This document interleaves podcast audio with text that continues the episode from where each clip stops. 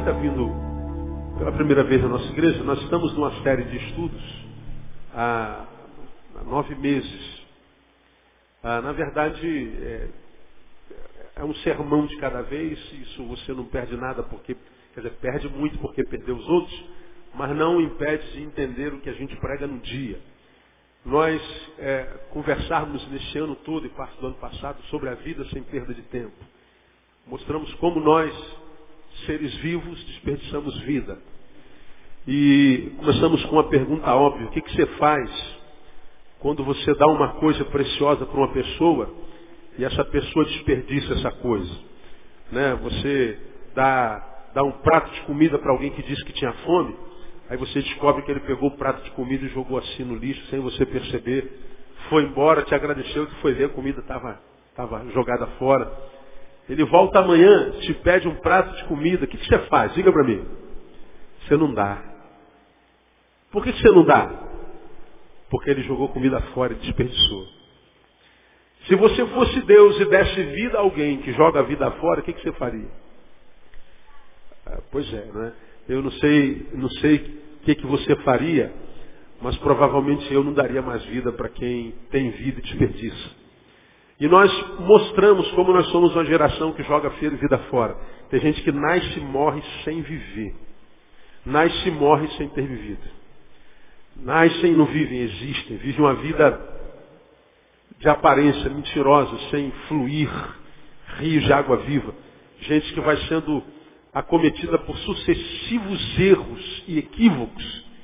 E a despeito dos erros e equívocos, não aprende, cai em outro equívoco e vai perdendo vida e descobre que a juventude passou, a adolescência passou, a juventude passou, chegou na meia-idade, está ficando velho, olha para trás, não é nada, não tem nada, não construiu nada.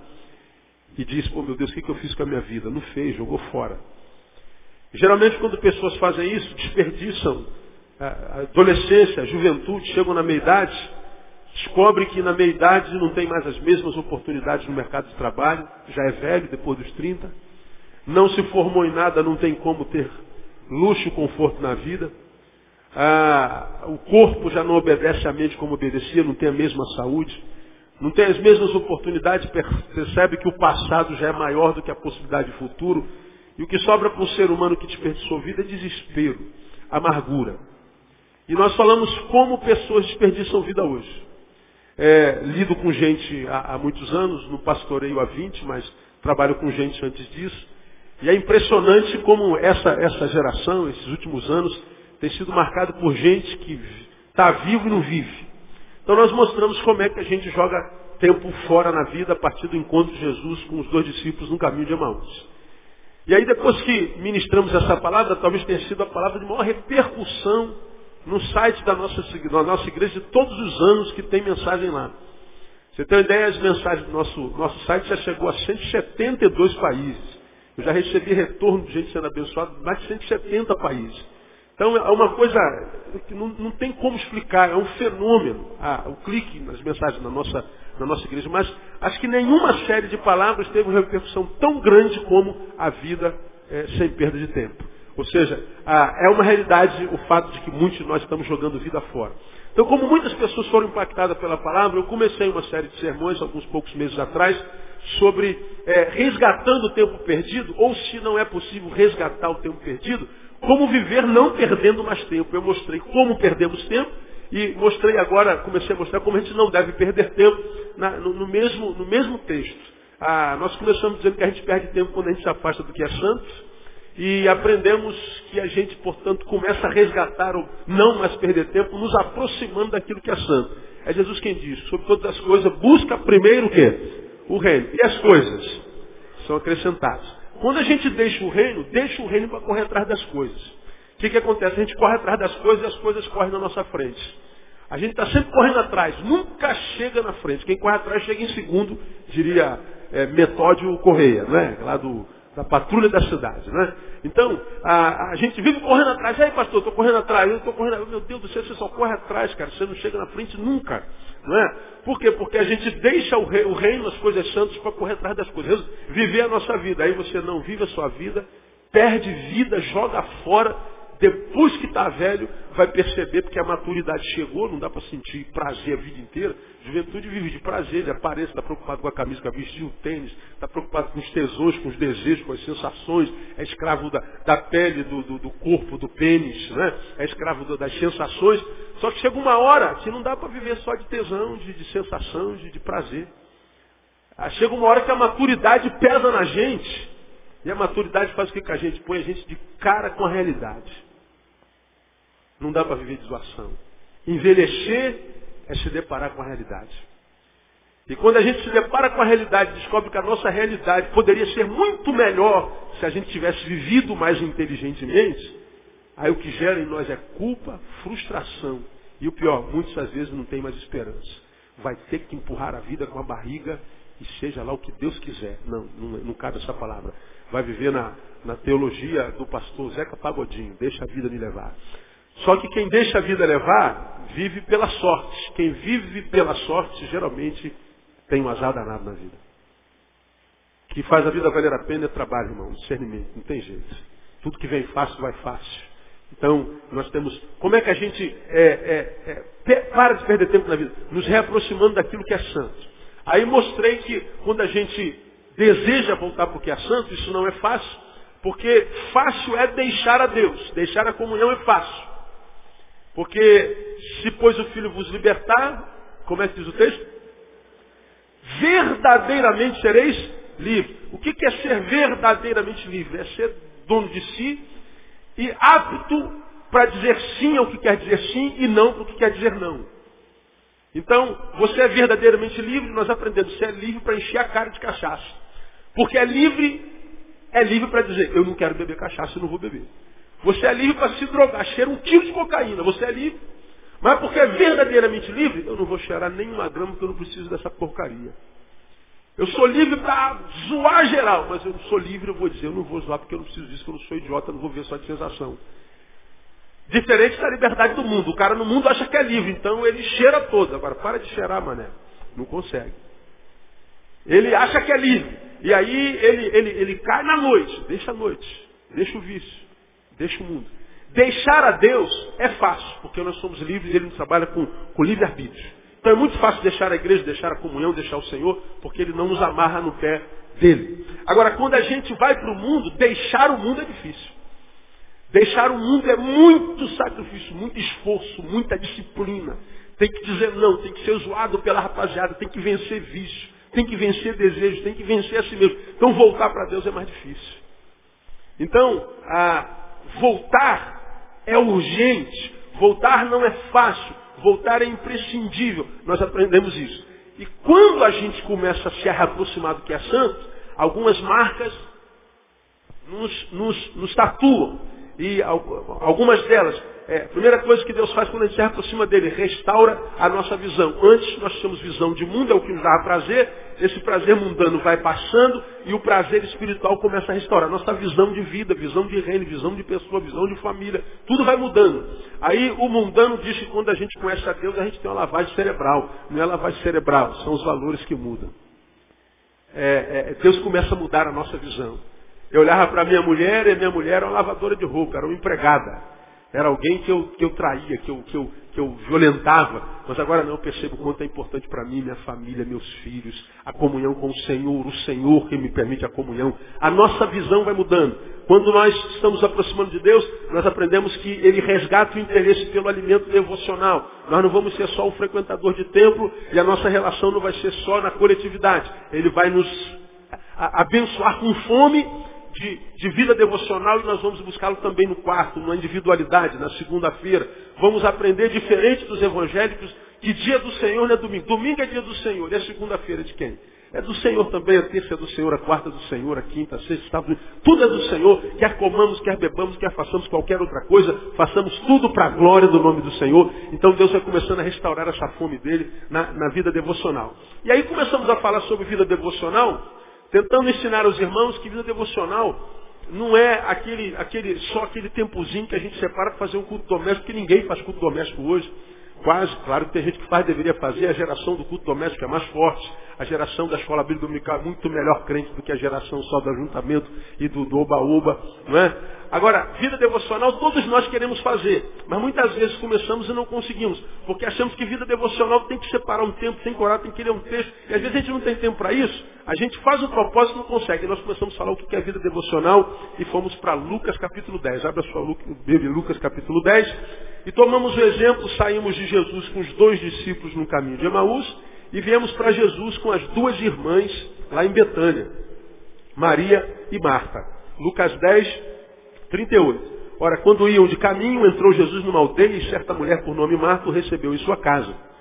Tinha esta uma irmã chamada Maria, a qual sentando-se aos pés do Senhor ouvia a sua palavra. Marta, porém, andava preocupada com muito serviço. E aproximando-se disse, Senhor, não se te dá que minha irmã me tenha deixado a servir sozinha? Dize-lhe, pois, que me ajude. Respondeu-lhe o Senhor, Marta, Marta, Estás ansiosa e perturbada com muitas coisas, entretanto, poucas são necessárias, ou mesmo uma só. E Maria escolheu a boa parte, a qual não lhe será tirada. Então, nós aprendemos algumas coisas aqui com Jesus, Marta e Maria. Nós aprendemos primeiro, Marta, a que estava fazendo quitutes para servir a Jesus, queria agradar a Jesus. Maria desejava aprender de Jesus.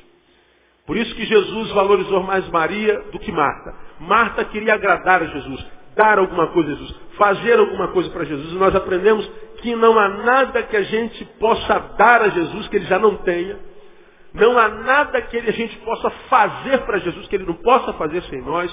Não há nada que nós possamos fazer para agradar a Deus que não seja Ele mesmo que nos tenha dado para dá-lo.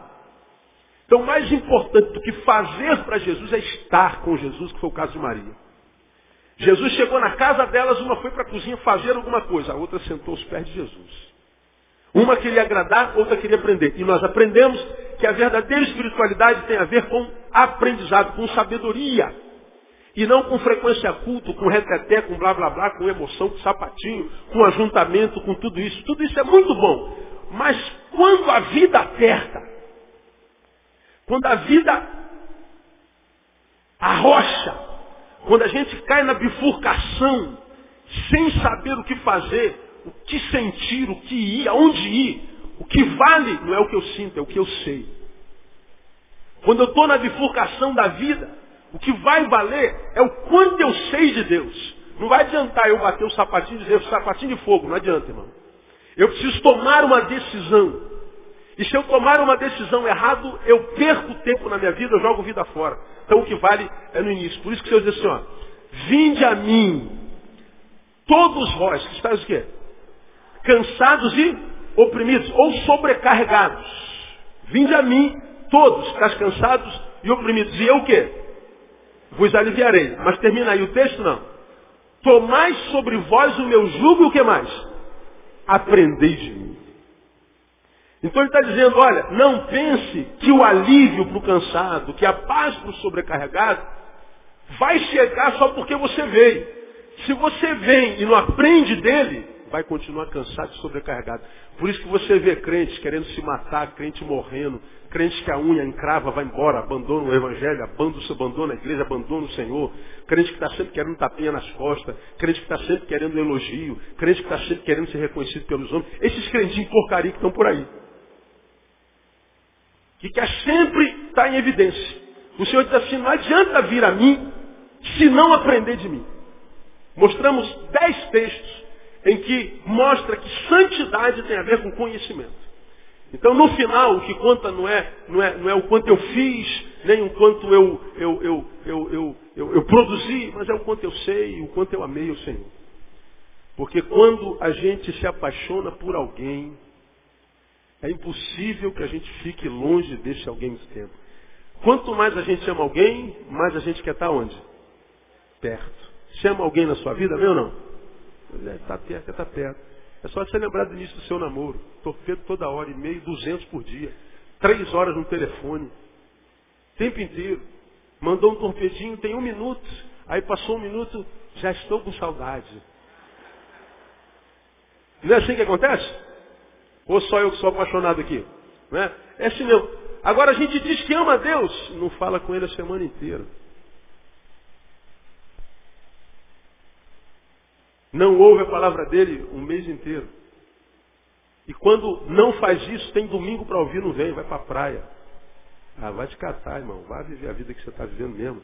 Aí depois vem reclamar que a vida está ruim. Né? Ah, o culpado é o pastor, é, é, o João, é a Maria. Nada, é você. Quem, quem é como você é, não precisa nem de pastor, você já se basta. Não precisa nem de diabo. Né? Nós falamos sobre isso. Segundo, Marta queria fazer coisas para Jesus. Maria queria aproveitar a presença de Jesus. Porque nem sempre a gente sente a presença de Jesus. Tem dia que a gente ora, ora, ora, clama, clama, clama, clama, pedindo para Deus se manifestar, parece que Deus virou um iceberg. Você ora, ora, ora, faz campanha, Deus dá um sinal, nada. Você ora luzinha no fim do túnel, nem túnel você vê. Agora, Marta e Maria tinham Jesus dentro de casa, estavam na presença de Jesus. O que, que a gente faz? Eu vou aproveitar a presença dele. Vou fazer coisa para ele, não tem carência de nada esse homem, isso é Deus. Então ele aproveitou a presença de Jesus, aprendemos isso. E é, é, terceiro, aprendemos a quarta-feira retrasada que é passado no vídeo. Marta queria causar boa impressão em Jesus, Maria estava impressionada com Jesus. Marta queria causar boa impressão. Aí nós aprendemos, irmão, que é, causar impressão em Deus é muito simples. Só que a gente não aprende é, geralmente, é, geralmente como. Porque como é que eu posso impressionar um Deus que me conhece por fora e por dentro?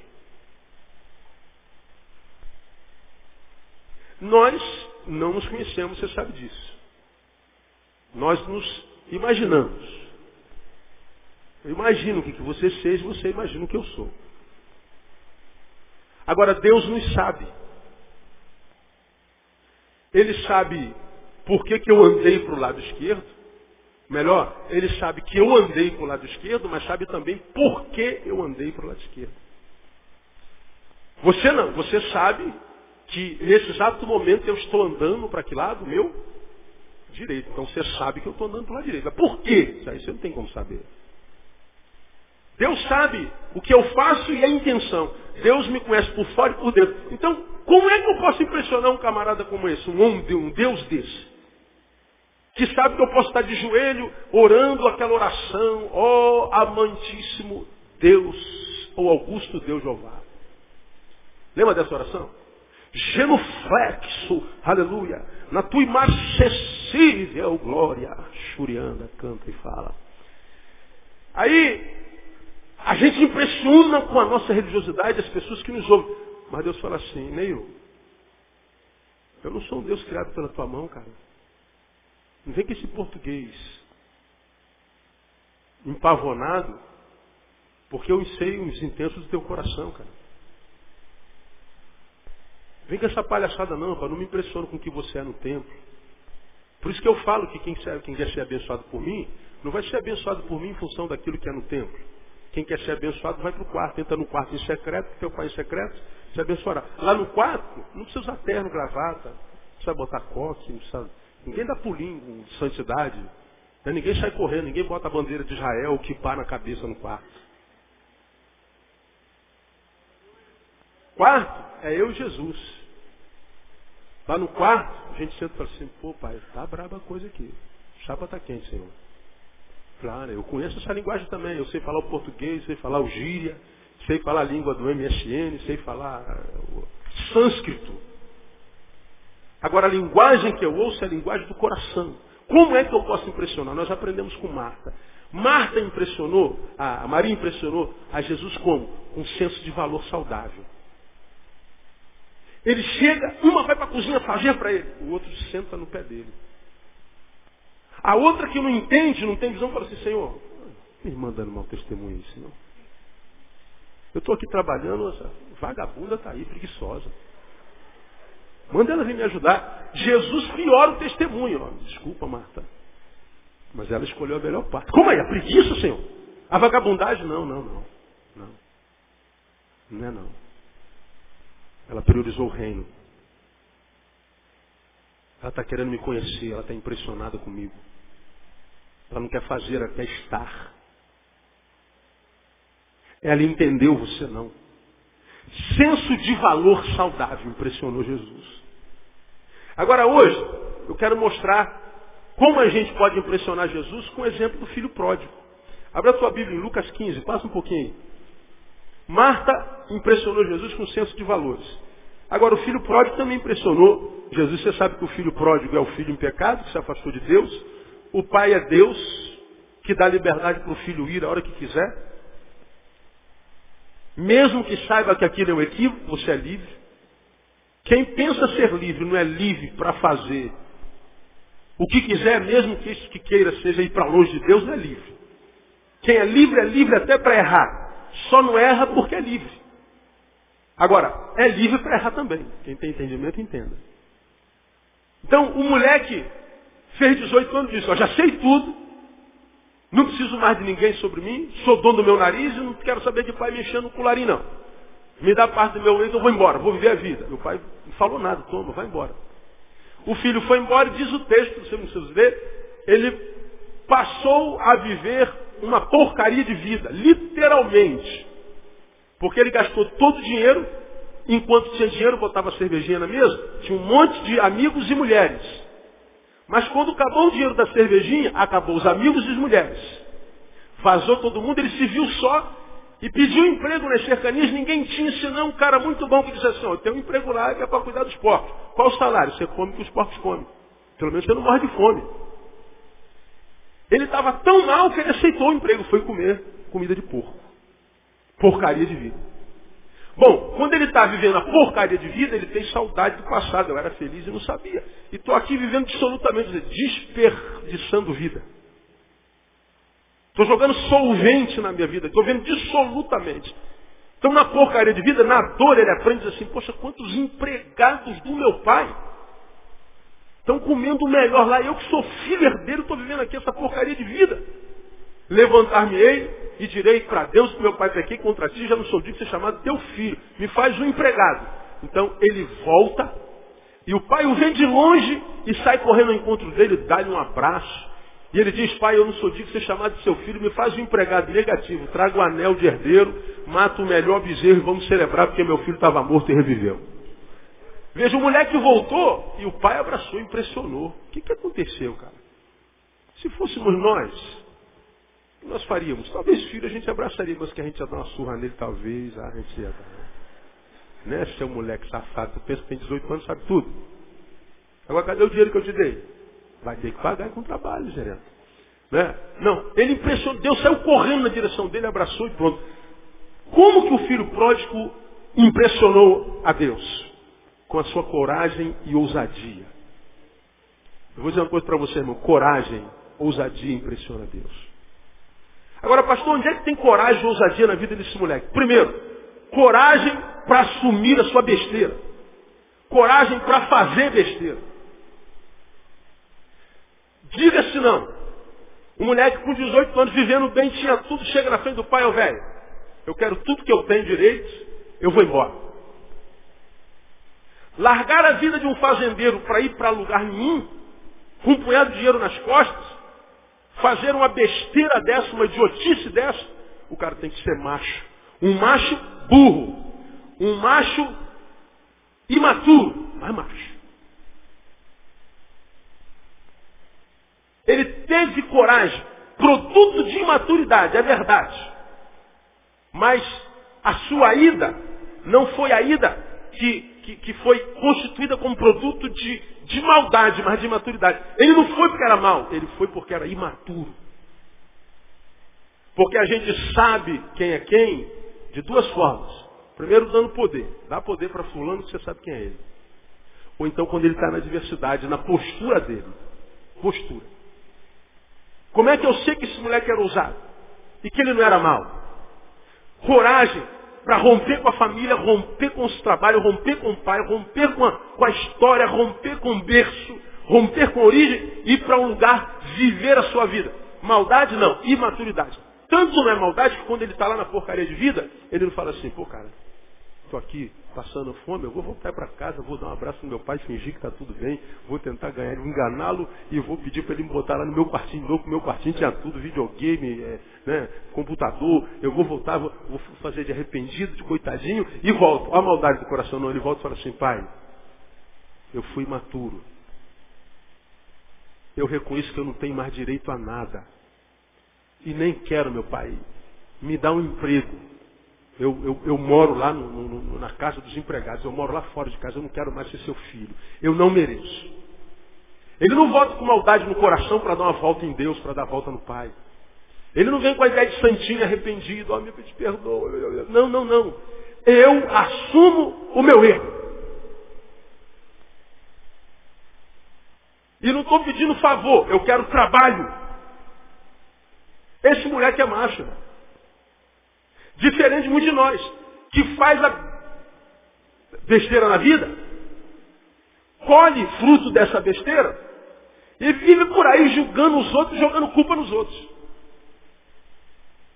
Vive por aí revoltado com a vida, tentando achar alguém que carregue sobre si a culpa do erro que fez. Aí o que, que acontece? Enquanto está procurando culpado, esperando que Deus se condoa com a dor de um revoltado, vítima da sociedade, do pai ou da igreja, vítima de quem?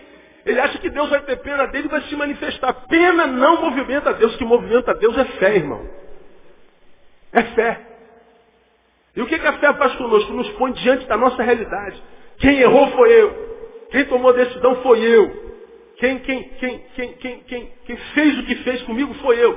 Fulano pode ter me empurrado e eu caí. Mas ficar caído e não retornar, o problema foi meu. Você aprendeu aqui com Jean-Paul Sartre, filósofo ateu francês aí da nossa, da nossa geração, morreu tão pouco tempo. Tão sábio viveu uma vida tão miserável. Escreveu coisas tão tremendas, mas viveu uma vida tão maligna. Ele disse uma das frases mais lindas e pertinentes que eu já ouvi na minha vida, você conhece de cor. Não é o que fazem conosco é o que nós fazemos com o que fazem conosco. Você foi traído? Foi. Isso dói. O que você fez com a traição? Ah, pastor, me revoltei e agora trai todo mundo também. Pois é, você vai colher isso. A culpado foi meu marido que me traiu. Não, não, não. Foi o que você fez com a traição do seu marido. Não é o que fazem com a gente. Porque tem um monte de gente que é traído, supera e é feliz. Tem um monte de gente que foi violentado pelo pai, supera e é feliz. Tem um monte de gente que foi apunhalado pelas costas, sarou, perdoou e é feliz. Tem um monte de gente que foi chibatado, amaldiçoado a vida inteira e hoje ama. Por quê? Postura. Então esse moleque, ele, ele, ele, ele, ele impressionou a Deus e Deus correu em direção a ele, porque ele tinha coragem para fazer a besteira, para assumir o que tinha que fazer, mas também para se arrepender e voltar. Tinha coragem para se arrepender e voltar. Capacidade de aprender com os próprios erros. Essa palavra dele, ah, no versículo 17, olha lá. Caindo, porém, em si. Ora, por que, que ele cai em si? Porque ele estava fora de si. Se afastar de Deus, irmão, nunca é uma ação racional. Mesmo que você, na sua racionalidade, ache que esteja em perfeitas condições. Você pode estar aqui decepcionado com Deus porque você orou pedindo uma coisa e Deus disse não.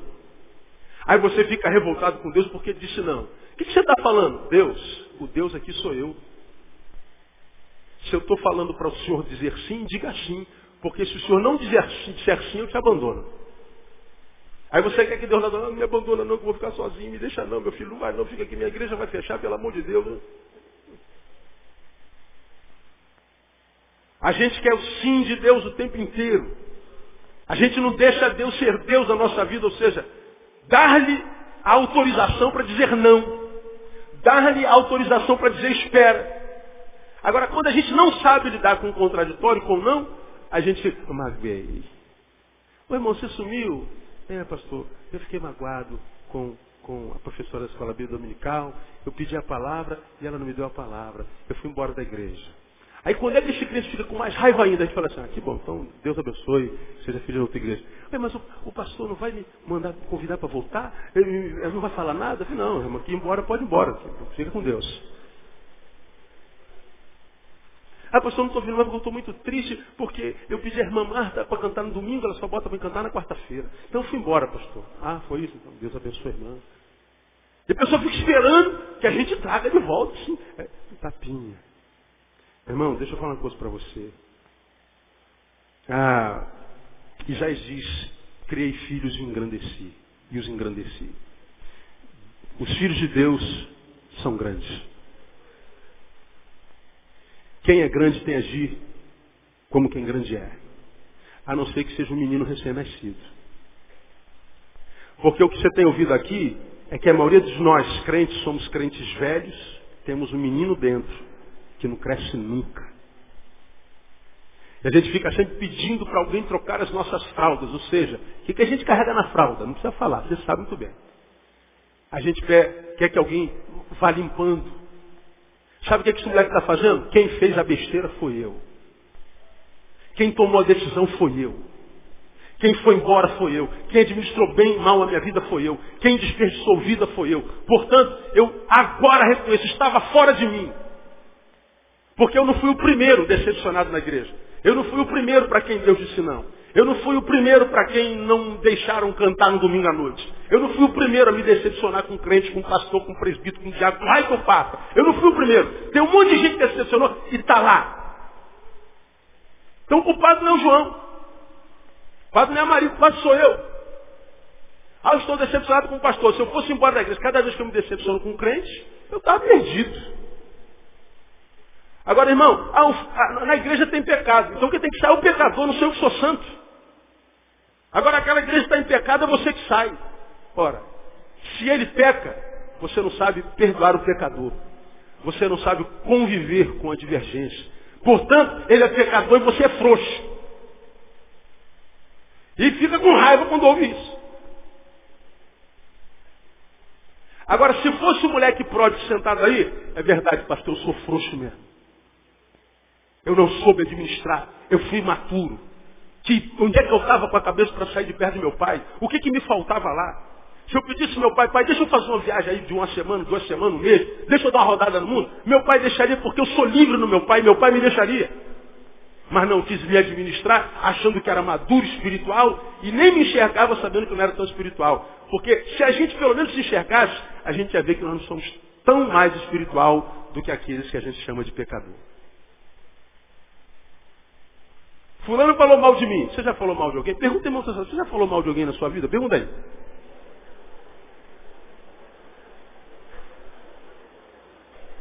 Ah, não, eu não, nunca falei mal de ninguém. Pois é, além de falar mal, é mentiroso. É por isso que está como está e vai ficar como está, vivendo porcaria de vida. Porque Deus não gosta de gente covarde, irmão. Deus não tem problema com pecadores. Sabe qual é o problema com Deus? É com pecadores que não se enxergam. Porque se o pecador fala assim, Senhor, eu sou pecador, estou voltando, não quero regalinha mais não, me bota lá no último banco. Não, não, não, meu filho, você é filho. Não, oh Deus, eu, eu, não, eu não quero mais regalinha não, eu, eu me contento com as migalhas que caem na mesa. A oração do, do, do fariseu. Eu me contento com as migalhas que caem na mesa. Se contento com as migalhas, irmão. Você é filho. O filho está sentado na mesa comendo pão. Quem come migalha é quem não é filho.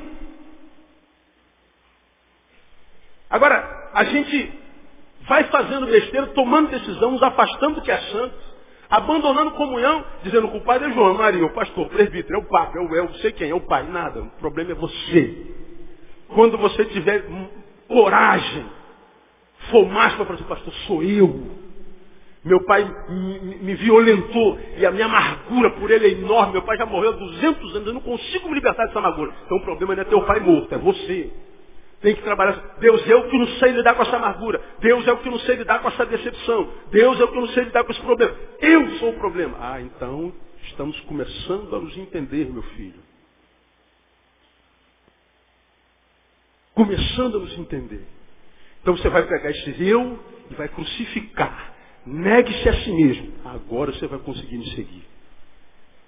Então, ele era macho porque teve coragem de fazer a besteira, teve coragem para se arrepender, mas para a gente terminar, porque também teve coragem de se enxergar como de fato é.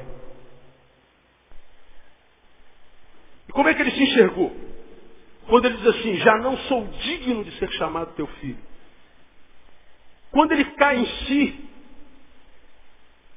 ele se enxerga. Se enxerga como? Eu sou indigno.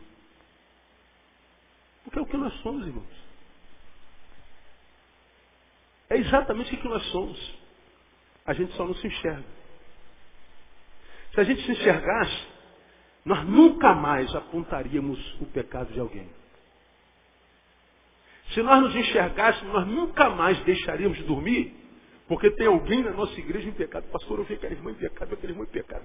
Então você está sofrendo por quê? Porque a igreja está tolerando a pecadora? Ou porque você está ansiosa para ir lá perdoá-la e curá-la? Não veja a hora de vê-la restaurada. Não é não. É porque você quer juízo sobre ela. Por que quer tanto juízo sobre o outro? Porque não se enxerga. Por isso que Jesus odiava fariseu. O fariseu não se enxergava. O fariseu pega a pecadora, vamos apedrejá-la porque a lei diz que ela tem que ser apedrejada. Apedrejada. O fariseu, você já aprendeu isso aqui? Quando vê alguém cometer um pecado, olha para o pecado que alguém cometeu. Jesus não, Jesus olha para alguém que cometeu o pecado. E alguém é sempre maior que o pecado que comete. O pecador é sempre maior do que o pecado que cometeu. Agora, por que, que a gente olha para o pecado que é menor? Porque a gente não se enxerga.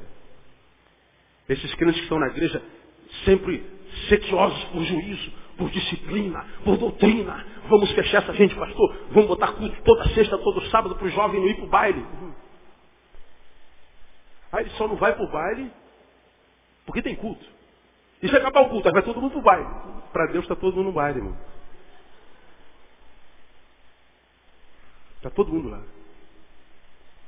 Tem tentado ensinar para nós, não, filho, não é com atividades que a gente segura alguém que é de Deus, é com consciência. É com a verdadeira liberdade que diz, eu sou livre para ir lá, mas eu não preciso ir lá. Se os irmãos que são gordos aprendessem isso, emagreceriam. Pode explicar, pastor? Pode. Nosso corpo tem necessidade de uma quantidade de comida. A gente comeu aquela quantidade, a fome passou, alimentou. Se você parasse aí, pronto, está tudo certo.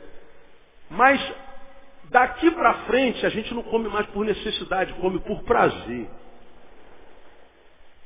Vamos supor que a gente precise de 200 gramas, bota um prato de um quilo. 800 gramas é glutonaria, é pecado.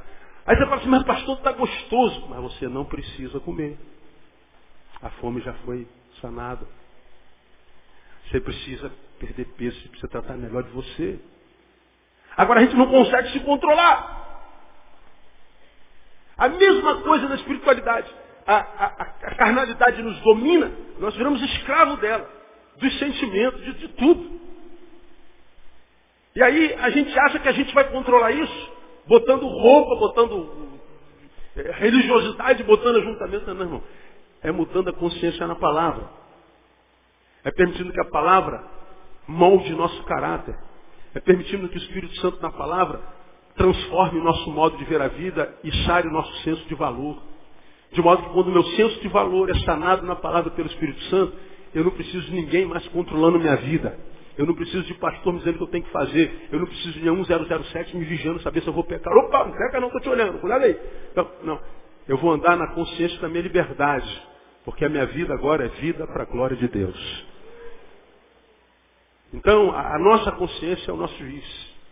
E o Espírito Santo que habita dentro de nós. Então, esse camarada aqui, ele se enxergava. Meu pai, eu não sou digno. Agora veja que coisa interessante. Por que você se enxerga indigno, meu filho? Toma um anel, anel no dedo de novo. Mata o melhor bezerro, o melhor que eu tenho dá para ele. Vamos celebrar porque ele estava morto e viveu. Como é que você sabe que ele estava morto? Porque ele se enxerga. Só quem morre para saber o quanto não vale nada. Porque a gente sabe que a gente não é melhor do que ninguém quando a gente está diante de um corpo. Que o corpo do presidente Obama não é mais precioso do que o corpo daqueles mendigos que foram assassinados em São Paulo ontem. Lá nós vemos que nós somos a mesma porcaria, vamos para o mesmo buraco. O que muda é o caixão, mas o conteúdo é o mesmo. Vá depois de alguns anos e abra os caixões. Vê se não é a mesma coisa. Rasga o punho e vê se o sangue não é da mesma cor. Então nós somos diferentes no que fazemos. Na essência, nós somos a mesma coisa. Indignos. Porque a Bíblia diz, todos, porque todos pecaram. Qual é o restante desse versículo? Destituídos estão da glória de Deus. Todos. Quantos pecaram? Todos.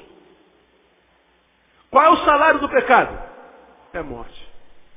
Ou se todos pecaram, aqui também todos nós somos pecadores, sim ou não? Por que, que nós não estamos mortos? Se o salário do pecado é morte. A palavra é graça, mas o dom gratuito de Deus é o quê? A vida eterna em Cristo Jesus, nosso Senhor. A diferença nossa para qualquer um é Jesus Cristo, irmão. Tirou Jesus Cristo, acabou. É a mesma coisa, a mesma porcaria. Então esse moleque ele teve coragem para se, se enxergar como tal. De modo que, como você já me ouviu falar aqui mil vezes, quando eu entro debaixo da luz de, de Deus, essa luz me revela a mim. E quando eu estou na luz e sou revelado a mim mesmo, a única palavra que sai da boca é que saiu da boca de Isaías. Ai de mim. Porque sou um homem de impuro lábio e habito no meio de um povo de lábios impuro. Aí, por exemplo, ele fala, ele falava palavrão, pastor? Também. Mas não é disso que ele está falando. A boca fala do quê? Quando ele diz, eu sou homem de lábios impuros, meu coração é sujo. Meu coração é carnal, meu coração é sem misericórdia. Meu coração não é cama para o Espírito Santo, não é templo do Espírito Santo. Eu e meu povo. E nós não nos víamos assim antes de ser tocado com a brasa do altar. E nós não nos víamos assim, Isaías, capítulo 1, antes de termos a visão da glória de Deus. Agora, quando a gente tem a visão da glória de Deus, essa luz se revela na nossa vida, essa, essa luz nos apresenta a nós. Quando nós somos apresentados a nós e nos enxergamos, a única palavra que pode sair da nossa boca é ai. Eu vi um monte de crente, eu, eu, eu, porque eu, eu, eu, eu o quê, irmão? Vai para essas igrejas, eu exijo, Senhor, exigir o quê? Quem é você, o Zé Mané? Para exigir alguma coisa de Deus? Você devia estar morto, fuzilado. Está vivo pela graça de Deus. A Bíblia diz que nele existimos e nos movemos. Então, se existo e não sou consumido, eu estou no lucro. É graça. Agora não, porque você tem alguma coisa, acha que é melhor.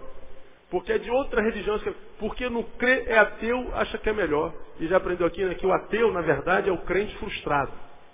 Ele quis tanto ter uma experiência com Deus, não conseguiu, ele diz, o culpado não sou eu, é que Deus não existe. É, é, é, é triste, né? É triste. E acha isso bonito. Aí vive essa vida mentirosa. Vida de aparência. Pensa que é alguma coisa porque tem canudo na parede. Agora, Encontre-se com o que ele é no final da noite com a cabecinha no travesseiro. Vai na essência, você vê que às vezes se odeia, mas tem que viver a aparência. Portanto, irmão, o Evangelho é para quem não quer viver vida de aparência. É para quem quer viver uma vida que vale a pena ser vivida. Agora, como é que a gente impressiona Deus? Em Marta, senso de valores saudáveis. No filho pródigo, vivendo uma vida de coragem e ousadia. Senhor, eu tive coragem para fazer a besteira. Bom, quem faz besteira vai colher o fruto dessa besteira. Agora, se tem coragem mesmo, de verdade, vai aprender com a besteira. Em vez de na dor se transformar no murmurador, na dor vai se transformar num discípulo na vida. Vai cair em si e vai aprender que se afastar do que é santo é perder tempo na vida. Perder tempo na vida. Agora, o que, que adianta pregar isso se a gente não ouve, não é? Agora, se não ouve, o problema é de quem? De quem prega ou de quem não quer ouvir? De quem não quer ouvir. Se não ouve, pode-se pregar a palavra de Deus, que a palavra de Deus é a mesma coisa que a palavra do, do político do Distrito Federal. Se não ouve, pode anjos se moverem nesse lugar. Vai ser show pirotécnico. Se não ouve, não há esperança. Porque a fé vem pelo ouvir. Ouvir o quê? Se você não ouve, meu irmão, não, tem, não há esperança para você.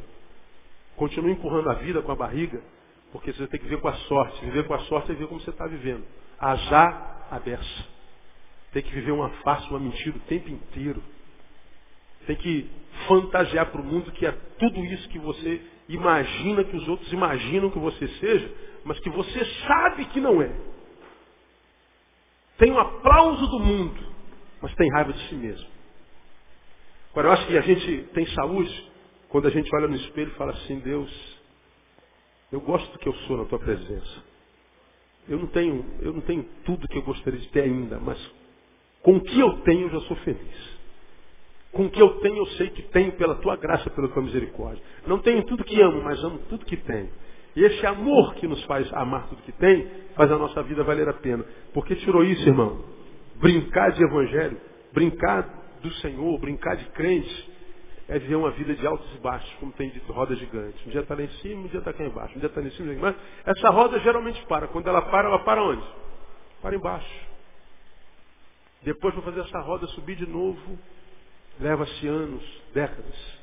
Porque desperdiçou vida com relacionamento errado, com amigo errado, com homem errado, com mulher errada, com religião errada, com igreja errada, com negócio profissional errado.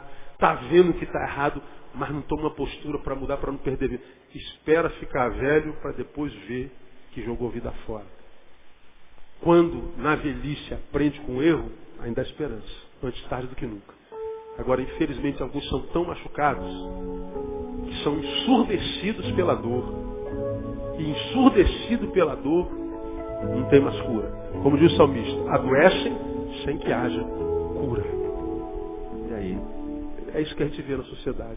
Pastor, o que está acontecendo? É, gente surda. Geração surda. Geração escravo dos sentimentos, escravo do corpo. Tudo que dá alegria a essa gente é o que vai à boca. Tirou a alegria que o corpo proporciona, as sensações, os tesões, as vitórias do clube, o aumento de salário, está tudo restrito a esse corpozinho de 1,86m. Ele não consegue transcender. Ele não consegue se alegrar com a borboleta, com a natureza, ele não consegue se alegrar com a, com a, alegria do irmão, ele não consegue se alegrar pelo fato de ter acordado, ele não consegue se alegrar porque um passarinho está pousado no muro dele, ele não consegue se alegrar com nada, se não vai à boca, se não toca no corpo, ele, ele não tem alegria. Como tem dito aqui, gente tão pobre, tão pobre, tão pobre que tudo que tem é dinheiro. Nada mais. Se tirar o dinheiro, não tem mais nada. Agora aquilo que faz a vida valer a pena, dinheiro não compra. Não adianta. Tem dinheiro? Tem. Compra uma casa maravilhosa. Compra um ar. Tem dinheiro, compra conforto. Compra o sono.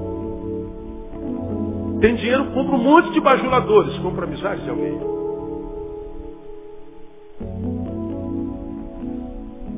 Faz a vida valer a pena? Uma casa ou um lar que é dentro dela?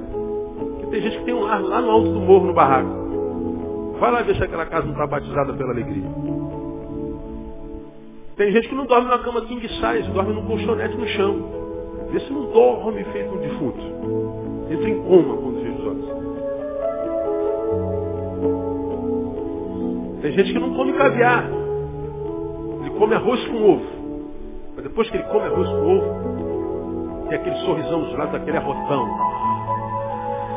Ô oh, glória, dá um glória depois. É. Agora você está comendo um caviar com um semblante caído. Porque o dinheiro não compra o que faz a vida valer a pena. Por isso nós temos uma geração confortável, nunca tivemos tanto emprego no Brasil, nunca tivemos uma geração tão bonita, tão malhada, tão, tão saudável, tão cabelo liso, tão, tão esteticamente abençoada. Mas nunca tivemos uma geração tão pobre, suicida, com produção de tanto mal, de tanta corrupção, de tanta maldade. Nunca tanto marido matou mulher, nunca tantas mães abandonaram filho. Nunca tivemos tanto medo das autoridades, nunca nos sentimos tão abandonados. Diferença do externo para o interno. Externo é bobagem. Você está aí, irmão, saradinha, gostosinha, durinha. Não adianta, a lei da gravidade te pega daqui a alguns anos, cai tudo. Cai tudo. Não dá para ficar gostosa e bonita a vida inteira. Não dá para ficar malhado a vida inteira. Então hoje você tem os bajuladores que ficam te, te desejando, né, como se fosse um pedaço de carne. Vive de, de, de, tensões e tesões só. Isso é bom. Dá salva a vida. Sexo é uma bênção, meu irmão. Vai transar com a sua mulher, com seu marido, é uma bênção. Mas não dá para ver só disso não. Não dá para trabalhar 24 horas. Trabalhar, ter um emprego, ter um ocupado é, muito bom, mas isso só vale a pena quando a gente tem um lugar para voltar e tem alguém dentro que te recebe com o braço aberto. Seja bem-vindo, meu amor. Sente e descanse. Só vale a pena ter muito dinheiro se é para compartilhar, sentar mesmo com alguém que eu amo e comer a melhor pizza. Só vale a pena entrar no estádio, competir, ganhar um troféu. Não aprendeu, nós aprendemos sobre isso outro dia. Qual o melhor de ter o troféu na mão? Mostrar para os outros que, que adiantaria levantar um troféu se a plateia fosse de cegos? Maracanã cheio de certos.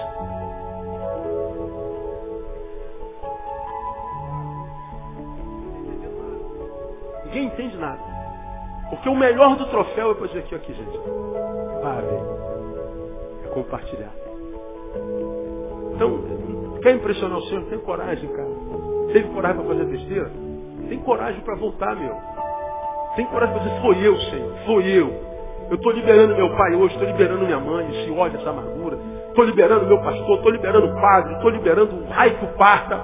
Foi eu. Então me ajuda, Senhor. Você vai ver só como é que hoje começa a mudar tudo. Quem tem entendimento, entenda. Quem tem ouvidos, ouça o que o Espírito diz à igreja. Quarta-feira a gente continua. Vamos aplaudir o Senhor.